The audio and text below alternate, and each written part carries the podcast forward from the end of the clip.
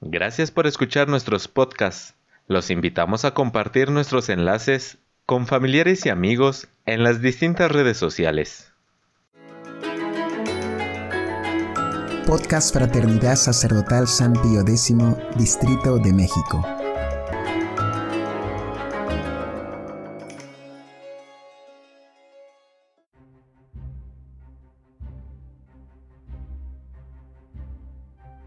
Los arreglos. Parte 1.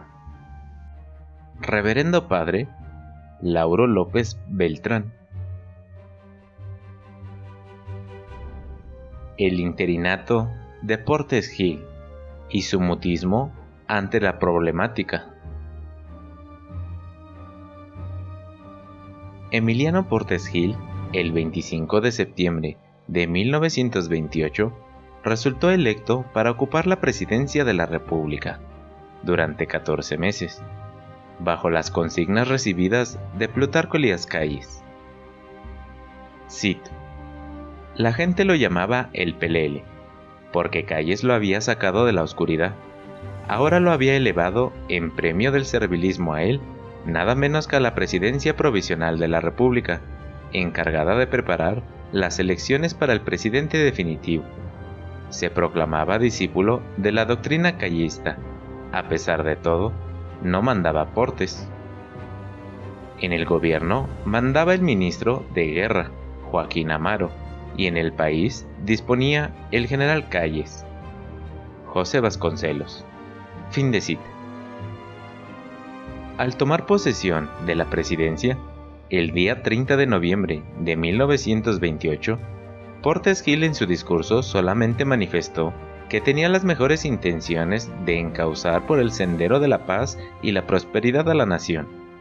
No dijo otra cosa, a pesar de haberse dado cuenta, siendo ministro de Gobernación, de que el problema más importante cuya solución se hallaba pendiente era el conflicto con la Iglesia, pues bien costosas y molestas resultaban para el gobierno en crisis económica las 800, 900 y hasta 1000 bajas que los 30.000 cristeros esparcidos por muchas entidades de la República le hacían cada mes, aparte de los daños materiales y de la intranquilidad general tan agobiante y angustiosa.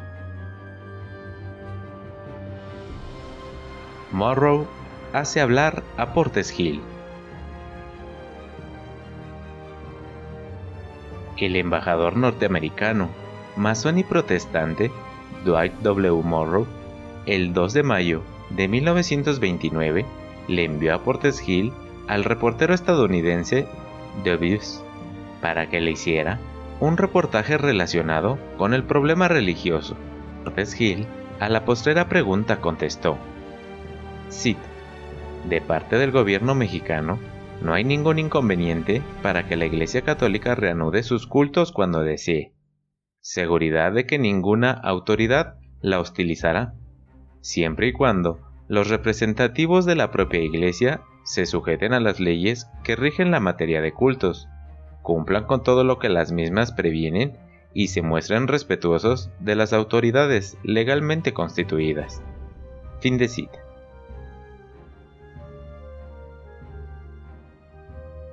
El delegado apostólico de Estados Unidos.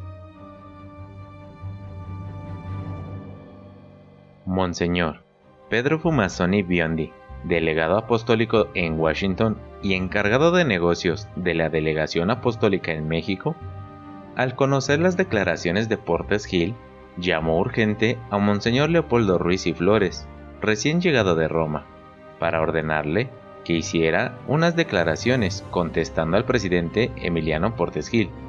Y ese mismo día, 2 de mayo de 1929, el arzobispo Ruiz y Flores hizo a la prensa norteamericana las siguientes declaraciones. Cito, el conflicto religioso en México no fue motivado por ninguna causa que no pueda ser corregida por los hombres de buena voluntad. La Iglesia y sus ministros están preparados para cooperar con él en todo esfuerzo justo y moral para el mejoramiento del pueblo mexicano. Fin de cita. Nos parece que aquí, Monseñor Ruiz y Flores habla como si antes hubiera consultado a todo el episcopado, y éste concordara con sus aseveraciones, y continúa manifestando. Cito. No pudiendo en conciencia aceptar la ley que ha sido puesta en vigor en el país, la Iglesia Católica, no por capricho, sino como un solemne deber, encontró necesario suspender completamente todos los actos públicos del culto. Con sincero respeto, pido al gobierno de mi país que reconsidere la legislación existente, con espíritu de sincero patriotismo y buena voluntad, a fin de dar los pasos necesarios para eliminar la confusión entre la religión y la política, y preparar el camino para una era de verdadera paz y tranquilidad. Fin de cita. Le contestó Portes Gil. Cito. Si el arzobispo Ruiz desea discutir conmigo el modo de conseguir la cooperación en el esfuerzo moral para mejorar al pueblo mexicano, que él sea, no tendría inconveniente en tratar con él sobre la materia. Fin de cita. La revista Commonwealth, editada en Nueva York, en su número del 22 de mayo de 1929, comenta, cito, lo que la Iglesia y sus ministros están dispuestos a cooperar con Portes Gil en todo esfuerzo justo y moral que se haga para el bienestar del pueblo, significa, antes que nada, que los jefes del catolicismo aceptarían la discusión de un modus vivendi con el gobierno. Pero no sabemos por qué singular motivo el presidente Portes Gil parece estar satisfechísimo con las palabras de Monseñor Ruiz. En un telegrama de la prensa se dice que Portes Gil vería con agrado la realización de conferencias con las autoridades eclesiásticas. Que se nos perdone la imagen que nos presenta. En esto vemos un escenario en el fondo y un actor en él, pero el personaje más importante en la representación queda casi oculto. Fin de cita. Este personaje oculto es, a un mismo tiempo, empresario, director y apuntador, y se llama Morrow. Ciertamente Calles y Portes Hill eran mangoneados por la política norteamericana representada por el embajador Morrow, como se deja ver en la trama de los arreglos del conflicto religioso entre el gobierno y los obispos gestores, que se sentían delegados para llevarlos a cabo. Prueba de ello es que Morrow, de visita en Washington, transmitió un mensaje personal de Portes Hill a Monseñor Fomasoni Biondi, y este partió de inmediato para Roma, en un viaje rápido, extraordinario, de ida pronta y vuelta veloz, de entrada por salida, mientras que Ruiz y Flores visitaba al embajador mexicano en Washington, Manuel C. Tello, para entregarle una carta con destino a Portes Hill. En ella le decía que no podía conferenciar con él por carecer de la representación del episcopado y del sumo y romano pontífice. ¿Representante del episcopado?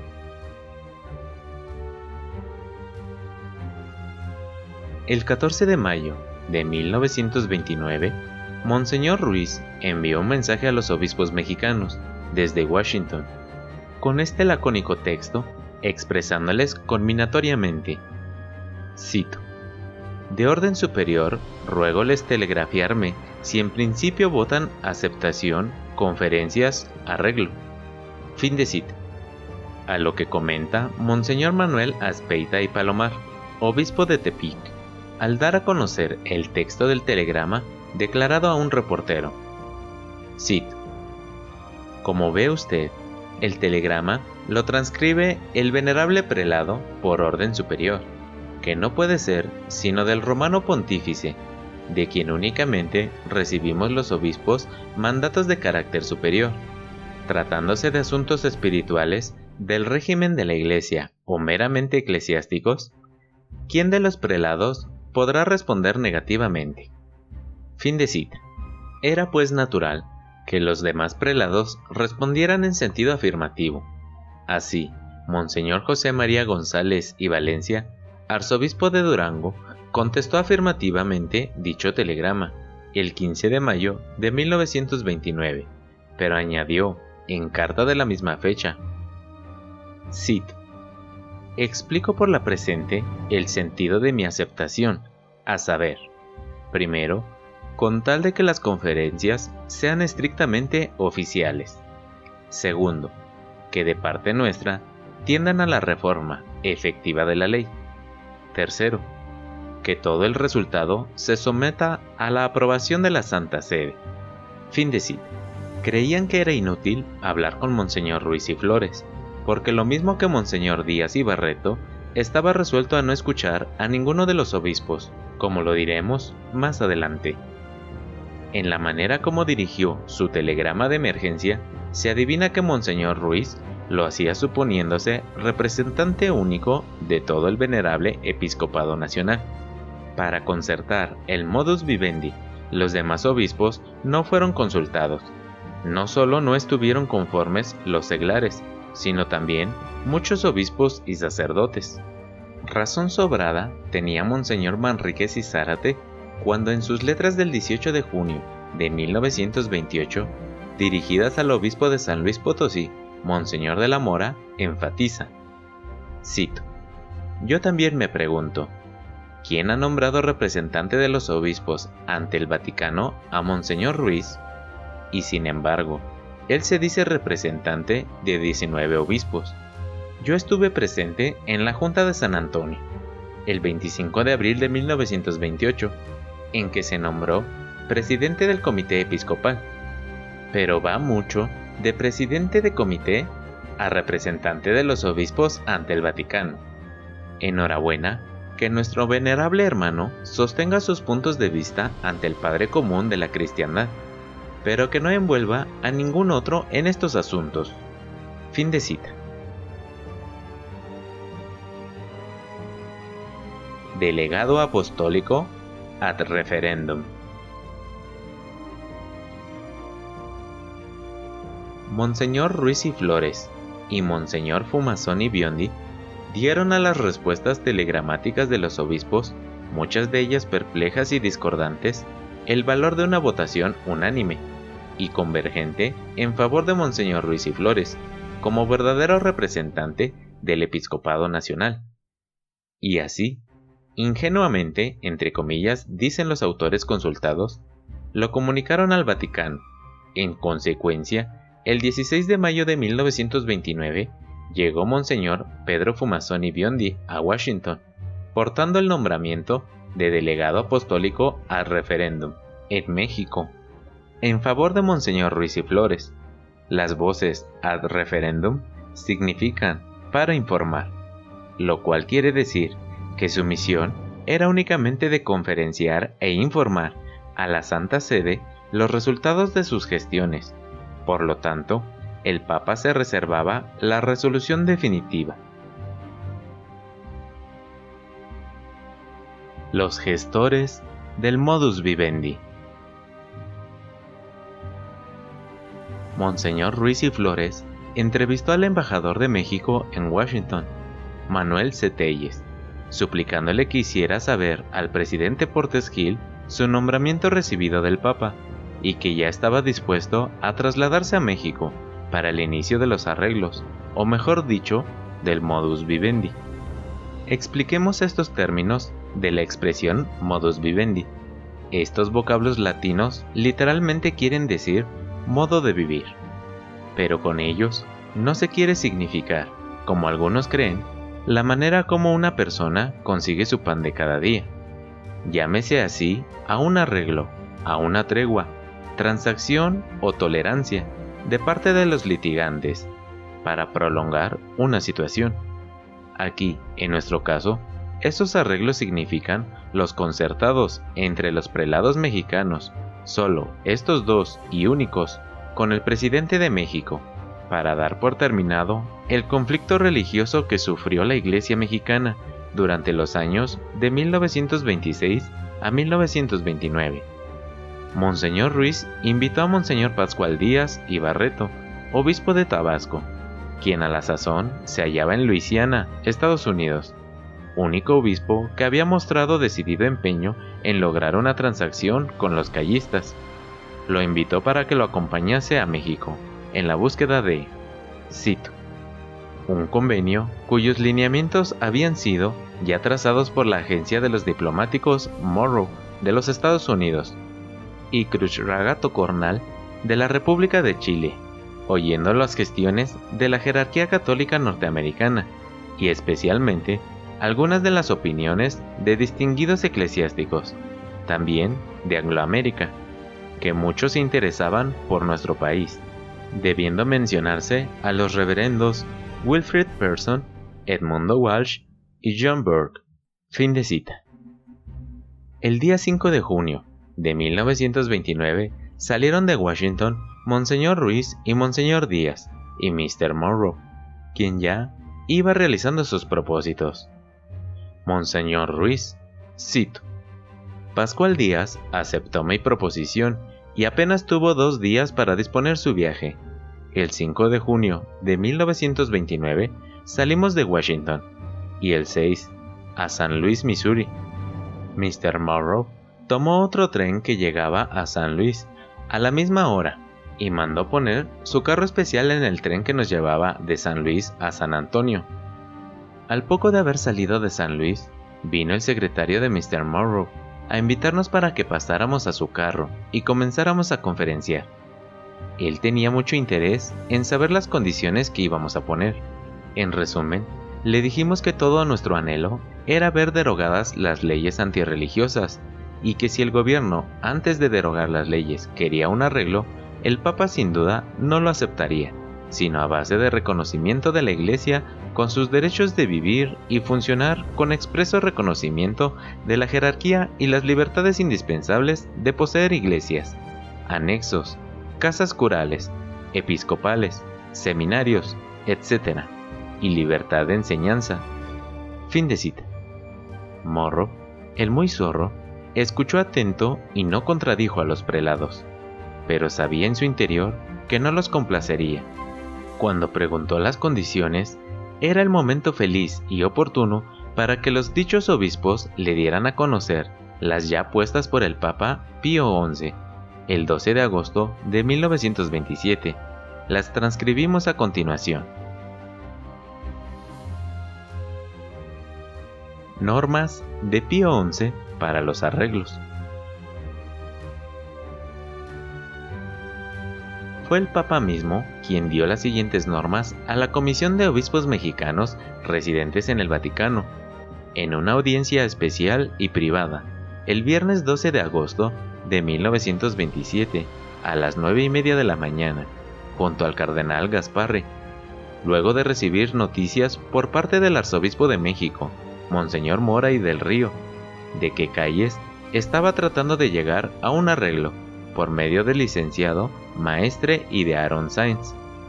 La comisión de obispos estaba formada por Monseñor José María González y Valencia, arzobispo de Durango, Monseñor Emeterio Valverde y Telles, obispo de León, Monseñor Genaro Méndez del Río, obispo de Tehuantepec. El trabajo de la comisión era representar a los obispos mexicanos oficialmente ante la silla apostólica y servirle de intermediaria única entre el Vaticano y ella, y en informar a su nombre auténticamente al sumo pontífice de la realidad de la situación religiosa en nuestro país. En la audiencia del Papa, luego de escuchar las noticias sobre el conflicto y reflexionar, dictó las siguientes normas. Primera. Oigan los obispos las proposiciones hechas por los agentes del gobierno sin hacerles ellos ninguna. Segunda, si las proposiciones no son aceptables, dese por terminado el asunto de los arreglos. Tercera, si aparecen aceptables, antes de proseguir, exíjase a dichos agentes del gobierno credenciales auténticas. Cuarta, si no las presentaren, dense por terminadas las negociaciones. Quinta. Si las presentan, pídanselas por escrito y firmadas. Sexta. Si no las dan en esta forma, por escrito y firmadas, ténganse por terminados los trabajos. Séptima. Si las proposiciones fueren presentadas en la forma dicha, adviértase a los representantes del gobierno que es necesario no menos de un mes para resolver. Mientras tanto, comuníquese sin demora a cada uno de los obispos y a la Liga Nacional Defensora de la Libertad Religiosa, pidiéndoseles a aquellos, los obispos, y a esta, la Liga, que den por escrito su dictamen sobre dichas proposiciones. Octava. Envíese las proposiciones al gobierno y los dictámenes de cada obispo y de la Liga a la Santa Sede. Novena. Espérese la resolución del Papa. Visto lo anterior, nos preguntamos cuál, en resumidas cuentas, de los arreglos los hicieron los dos prelados. Ellos no redactaron los textos, los dictó personalmente en inglés Mr. Morrow, y tan solo pusieron su firma, Portes Gil y Monseñor Ruiz. Se escribieron en simples papeles blancos, por lo mismo, Portes Gil no los firmó como presidente de la República Mexicana, sino como un distinguido particular. Por eso dijo después Portes Gil, que no fueron arreglos, sino humillación de la Iglesia. Monseñor Ruiz y Monseñor Díaz y Barreto decidieron y decretaron, por sí y entre sí, hacer a un lado esas normas pontificias para la concertación de los arreglos entre el episcopado y la tiranía revolucionaria, a causa de que conocían que la opinión de la gran mayoría de los prelados de la jerarquía católica en México y la opinión unánime y uniforme de los miembros del comité directivo de la Liga y de los cristeros todos era contraria al engaño. ¿Desobedecieron al Papa?